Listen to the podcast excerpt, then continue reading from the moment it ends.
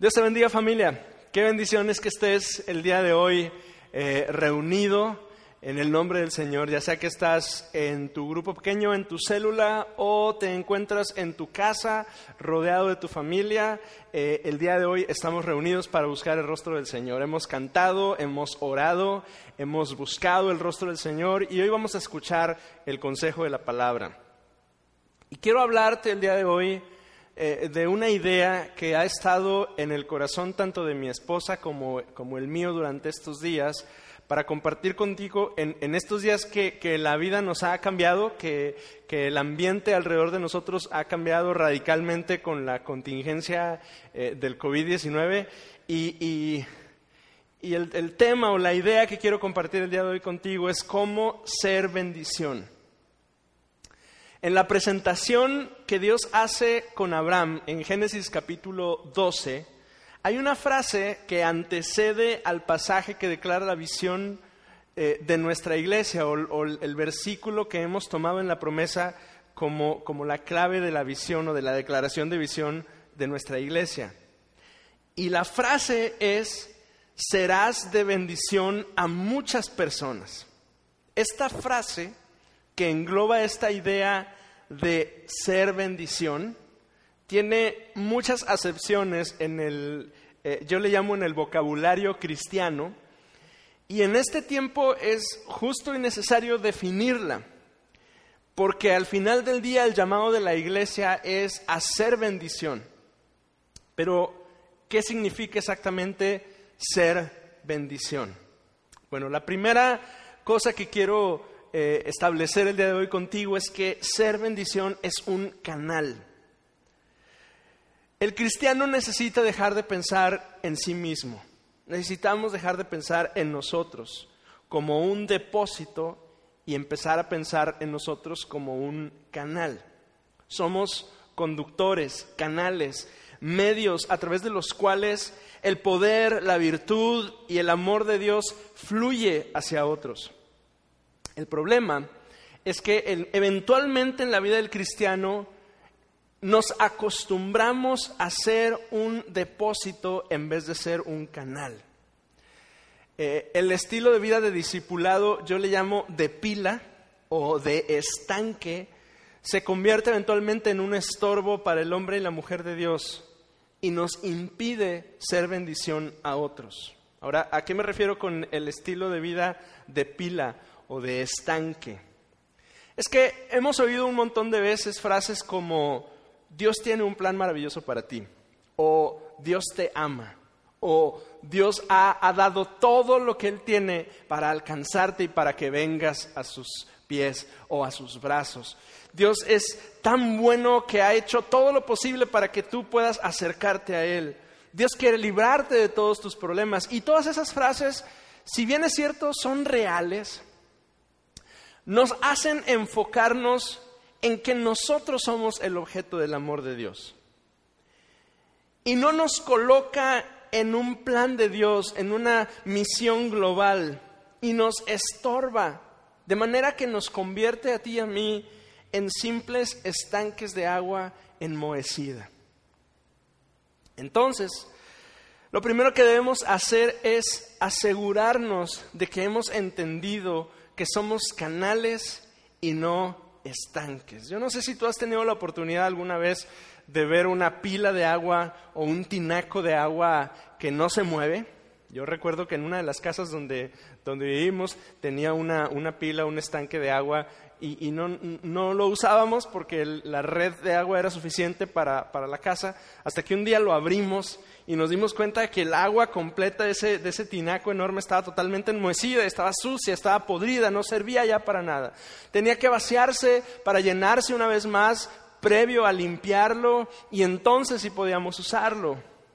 El problema es que en la iglesia a veces somos así, somos estanques llenos de agua sucia nos hemos llenado tanto, nos hemos recibido tanto, nos hemos enfocado tanto en nosotros mismos que olvidamos que somos canales de bendición. Pensar en la iglesia como una red me ayuda a mí a ubicarme en esta visión. No somos una comunidad de tinacos.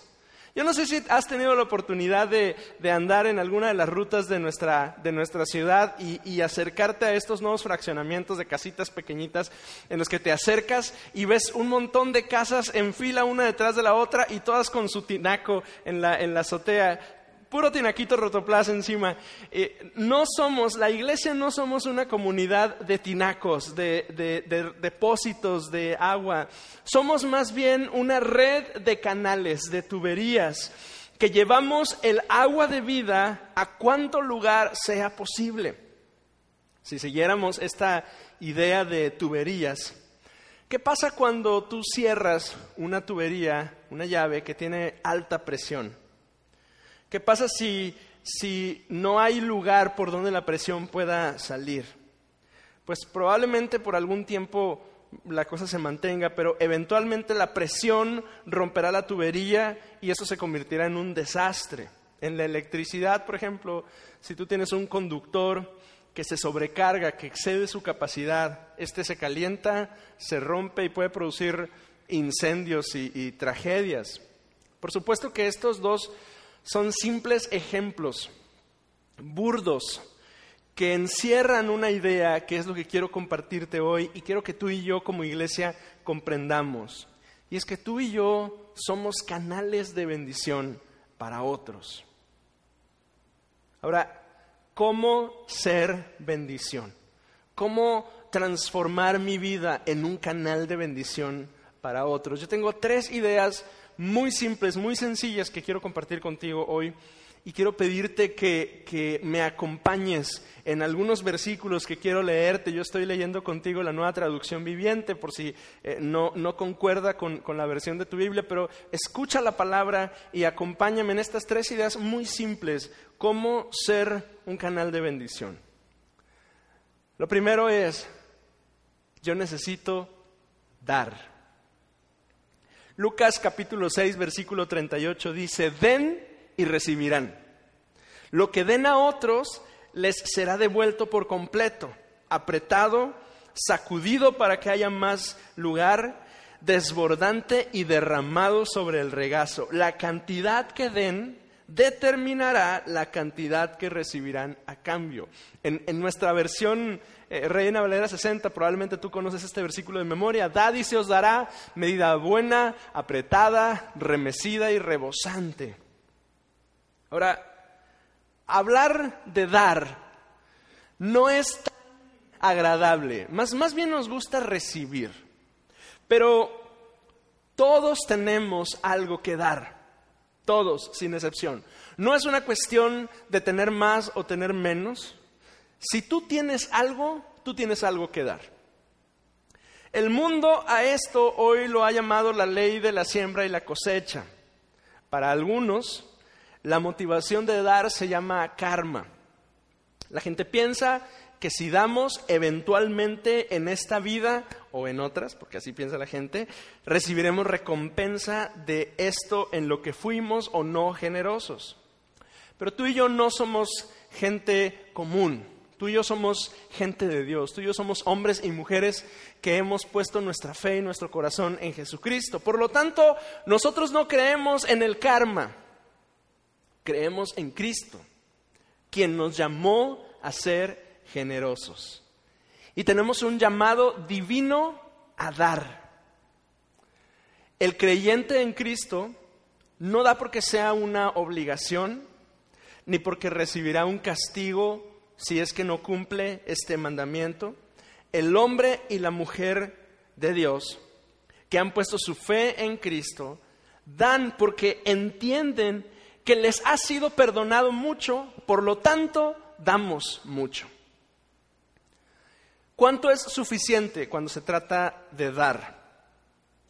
Bueno, hay algunos parámetros para, medir si estamos dando lo suficiente, pero, quiero compartirte esta idea que, taladró mi, mi mente cuando la escribí. Si te sobra, no estás dando, te estás deshaciendo de algo. Si te sobra, no estás dando, te estás deshaciendo, te estás desprendiendo de algo que ya no necesitas. Pablo nos marca la pauta cuando le habla a los corintios y les dice, cada uno dé como propuso en su corazón, no con tristeza ni por necesidad, porque Dios ama al dador alegre. Quiere decir que la pauta para dar es la propuesta en mi corazón, lo que Dios siembra, el deseo o la idea que Dios siembra en mi corazón de lo que yo tengo que dar, de lo mío, de lo propio, de lo que yo tengo, de mi presupuesto personal, de lo que haya alrededor de mí a la mano que me sea útil, de eso yo tomo un poco de acuerdo a la medida de mi corazón y doy.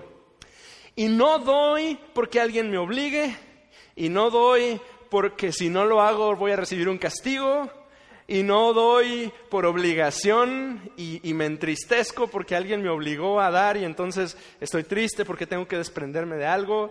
La escritura dice, lo damos con gozo. Entonces el primer, la primera idea en estos días, en, este, en estos tiempos que estamos viviendo como iglesia, sobre cómo ser bendición es dar. La segunda idea que yo quiero compartir hoy es una palabra simple, servir. Marcos capítulo 9, versículos 33 al 35, escucha lo que dice la palabra. Después de llegar a Capernaum e instalarse en una casa, Jesús preguntó a sus discípulos, ¿qué venían conversando en el camino? Pero no le contestaron porque venían discutiendo sobre quién de ellos era el más importante. Jesús se sentó y llamó a los doce y dijo, quien quiera ser el primero deberá tomar el último lugar y ser el sirviente de todos los demás. Servicio es lo que hacemos voluntariamente de lo cual no recibimos un beneficio o una paga. Eso es servicio. Cristo habló mucho de servicio y su ejemplo nos dio eh, eh, muchas ocasiones lecciones sobre cómo servirnos los unos a los otros. El, último día antes de ser apresado, alrededor de todos sus, discípulos toma una vasija con agua y le lava sus pies a sus discípulos. ¿Qué lección más grande de servicio? Pero en esta ocasión en Marcos no les está dando un ejemplo, les está dando una indicación, un mandamiento. En este momento está diciéndoles, tú tienes que servir. Es que la indicación la está dando porque hay una conversación que tiene que ver con posición. ¿Quién es el más importante? Ser bendición es aprovechar las oportunidades que tenemos de servir a otros, incluso cuando ello representa ser visiblemente menos importante que los demás cuando no hay reflectores, cuando, cuando no hay lives como en nuestro tiempo, cuando no hay cámaras de celular que nos tomen fotos que podamos después publicar en redes sociales, cuando somos menos visibles. Es normalmente cuando tenemos las mejores oportunidades de servir a otros. Y a Cristo cuando lo hacemos. Entonces, tú y yo en estos días podemos ser bendición dando y podemos ser bendición sirviendo. Sirve. Busca oportunidades para que puedas servir a alguien que esté alrededor de ti. Y lo tercero, somos bendición al dar, somos bendición al servir, pero también somos bendición en nuestro ser. Al final del cuentas, no es lo que hacemos, sino lo que somos, lo que hace evidente la bendición de Dios en nosotros y a través de nosotros para otros. Quiero explicártelo con, un poquito más de sencillez. Génesis capítulo 39 nos, nos regala un relato de la vida de un hombre cuya historia a ti y a mí nos apasiona, y es la historia de José, el hijo de Jacob. Conocemos un poquito de él porque era un, un hijo predilecto entre sus hermanos, cuyos hermanos lo, venden como esclavo porque estaban celosos de él y del cariño que su padre tenía para él. Y, y, sabemos un poquito de él. En este momento, en Génesis capítulo 39, él ha sido comprado como esclavo por un hombre llamado Potifar. Pero observa lo que dice eh, la escritura en Génesis 39, versículos 5 y 6. Desde el día en que José quedó encargado de la casa y las propiedades de su amo, el Señor comenzó a bendecir la casa de Potifar por causa de José. Todos los asuntos de la casa marchaban bien y las cosechas y los animales prosperaron. Pues Potifar le dio a José total y completa responsabilidad y administraba todas sus posesiones. Y José estaba a cargo y Potifar no se preocupaba por nada excepto que iba a comer. José era además, dice, un joven muy apuesto y bien fornido. La historia de José es extraordinaria, un chamaco de origen semita en una nación africana que se convierte eh, eventualmente en un líder de la nación. Esto es en nuestros tiempos, es algo así como si un latino en Europa se convierte en un hombre exitoso que llega hasta altas esferas del gobierno, o como si un oriental, un japonés o un chino llegara a Arabia Saudita y, creciera eh, en su riqueza, o como si un africano llegara a los Estados Unidos y empezase a destacar entre nuestros hermanos gringos. Pues esto no, no se da. Es un choque cultural increíble. No tiene lógica que José progrese de la manera en lo que está haciendo. La única lógica, la única razón que puede hacer posible que a José le pase todo esto es que José era bendición. José hacía algunas cosas pero su condición como heredero del pueblo escogido de Dios lo hacía ser bendición. Y la clave de José para ser bendición estuvo en un pequeño detalle, una pequeña virtud en su vida, y es la integridad. Solo somos bendición si vivimos vidas íntegras. Y la condición de José de esclavo pudo haberle hecho creer que podía permitirse algunas cosas. Si somos honestos, su familia no está con él, nadie lo conoce, no hay nadie a quien demostrarle ningún código ético, ningún estilo de vida, ningún tipo de conducta especial. Está solo, está en una cárcel, está rodeado de gente perversa, hombres que, que habían hecho cosas terribles. Cosas que antes podían verse como indignas en sí mismo, él bien pudo haber dicho, pues me lo permito, no pasa nada, ¿quién me puede ver? Ahora soy un esclavo, no importa.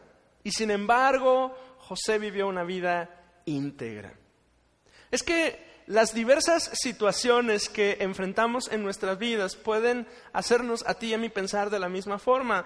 Decimos, pues en este momento, ¿quién me ve? Estoy, a lo mejor el, que está soltero puede decir, estoy soltero, nadie me ve, nadie me conoce, no le debo eh, cuentas a nadie, no importa. Incluso la contingencia sanitaria puede hacernos creer que podemos permitirnos cosas que normalmente no hacemos. Pero la verdad es que tú y yo, iglesia, vamos a hacer bendición en la medida que vivamos vidas íntegras, vidas santas. Quiero terminar con una historia más que se encuentra en Hechos capítulo 3.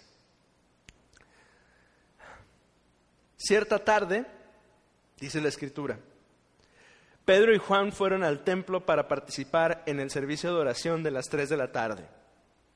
Mientras se acercaban al templo, llevaban cargando a un hombre cojo de nacimiento. Todos los días lo ponían junto a la puerta del templo, la que se llama Hermosa, para que pidiera limosna a la gente que entraba. Cuando el hombre vio que Pedro y Juan estaban por entrar, les pidió dinero. Pedro y Juan lo miraron fijamente y Pedro le dijo, míranos. El hombre lisiado los miró ansiosamente esperando recibir un poco de dinero. Pero Pedro le dijo, yo no tengo plata ni oro para ti, pero te daré lo que tengo. En el nombre de Jesucristo de Nazaret, levántate y camina. Entonces Pedro tomó al hombre lisiado de la mano derecha y lo ayudó a levantarse y mientras lo hacía al instante los pies y tobillos del hombre fueron sanados y fortalecidos. Se levantó de un salto, se puso de pie y comenzó a caminar y luego entró al templo con ellos caminando, saltando y alabando a Dios. En el tiempo de la iglesia naciente, los discípulos están enfrentando el reto de ser iglesia cuando no hay nada. Piénsalo conmigo de esta forma. No hay lugares donde se reúnan, no hay organización que seguir, no hay agendas eh, complicadas eh, de cuáles trabajar, o sea, no hay oficinas, no hay ministerio, no hay nada hecho. La iglesia no tiene nada más que el Evangelio de Cristo con ellos. Es más, se reúnen en, las casas y se reúnen a escondidas porque los soldados romanos o los oficiales de los judíos pueden venir y sacarlos de ese lugar y llevarlos a la cárcel. Ya les, les empieza a pasar a partir de este capítulo a los discípulos. Enfrentan el reto de ser la iglesia cuando no tienen nada. Y en medio de eso de esa nada en la cual ellos están plantados, ellos empiezan a usar los recursos de Dios para hacer bendición a otros. Cuando no tenemos recursos materiales de que echar mano, la iglesia debe recordar que la fuente de su poder es el Espíritu Santo.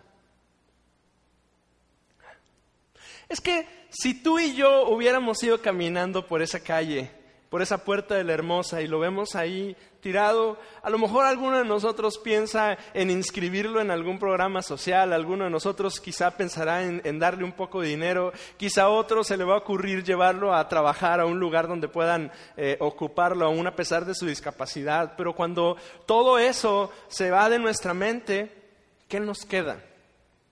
¿Qué le queda a la iglesia cuando no tiene más recursos? Le queda el gran recurso, el poder del Espíritu Santo actuando en nosotros. Pedro le dice a este hombre, no tengo ni plata ni oro, pero tengo algo que es más valioso. Lo toma de la mano y lo levanta. Si en este tiempo tú no tienes ni plata ni oro, hay algo que tú sí tienes. El poder de Dios actuando en ti, en tu vida. Y si tú eres un hombre y una mujer eh, que ha puesto su fe en el Señor, si tú eres un joven, una señorita, incluso, incluso un niño que ha puesto su fe en Cristo, que cree que Él es el Señor y el Salvador de su vida, si esa es tu condición, tú tienes un recurso del cual te puedes valer para hacer bendición a otros, y es el poder del Espíritu Santo en tu vida. Entonces, sé bendición. Yo quiero animarte a un par de cosas. La primera de ellas es como compartí contigo el viernes en la noche, cuando, cuando estábamos, eh, bueno, estaba charlando yo contigo en esta transmisión que hicimos en la noche del viernes. Busca a tus hermanos en la fe. Llámales por teléfono, mándales un mensaje, haz una videollamada con algunos de ellos, ponte en contacto con tus hermanos en la fe, miembros de la iglesia, y busca hacer bendición para ellos.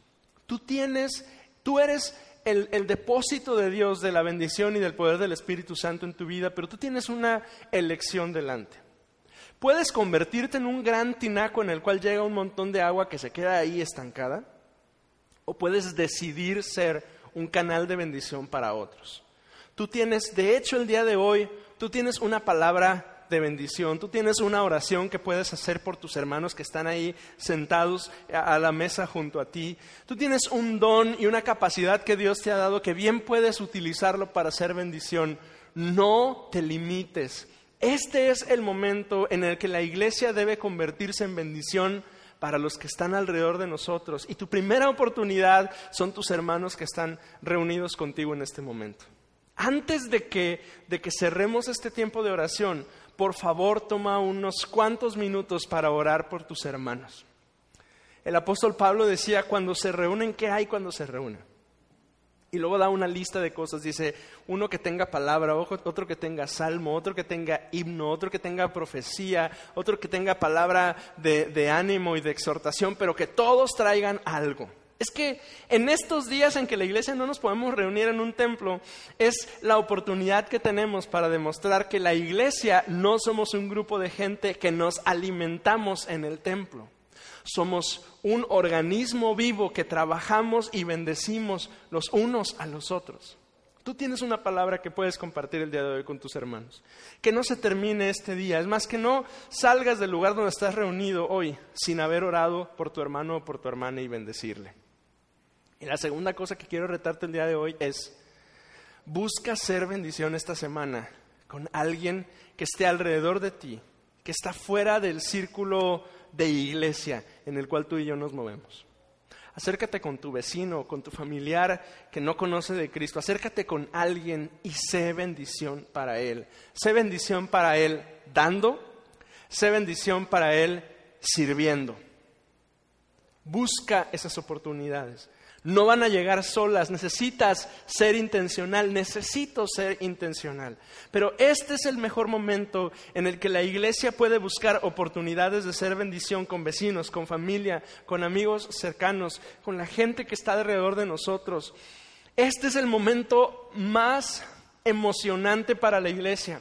Porque hay mucha gente que no se ha acercado a Cristo porque no quiere ir a un templo, pero puede ir al lugar donde tú estás. Tú necesitas ser un canal de bendición para otro. Yo necesito ser un canal de bendición para otro. Y ese es el llamado que Dios nos hace a ti y a mí el día de hoy, el Señor. Ser bendición. Ora conmigo, por favor. Señor, te doy gracias hoy. Te doy gracias por la vida de mis hermanos que están escuchando esta palabra en este momento, en sus células o en sus casas, Dios. Te doy gracias, Señor, porque yo sé que tú eres fiel y tú nos permites tener esas experiencias únicas, Señor, para darnos cuenta que nos has llamado a ser bendición.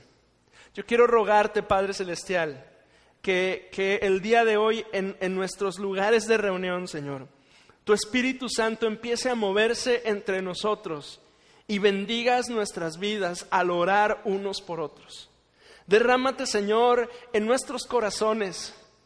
Activa dones en nuestras vidas que puedan bendecirnos los unos a los otros. Ayúdanos, Señor.